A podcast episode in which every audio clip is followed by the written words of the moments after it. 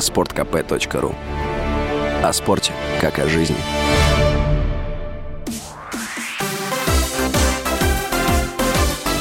Новости спорта.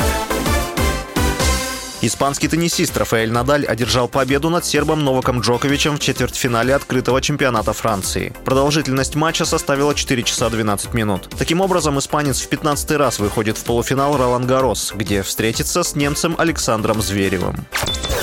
Российский хоккеист Александр Радулов покинул Даллас Старс и подписал контракт с Акбарсом из континентальной хоккейной лиги. Казанцы анонсировали переход нападающего ранее. Информацию о подписании соглашения подтвердил представитель Радулова Юрий Николаев. Таким образом, Радулов покинул Национальную хоккейную лигу и заменит ее карьерой в России. Ранее СМИ писали, что Радулов может подписать двухлетний контракт, по условиям которого хоккеист сможет зарабатывать до 150 миллионов рублей ежегодно.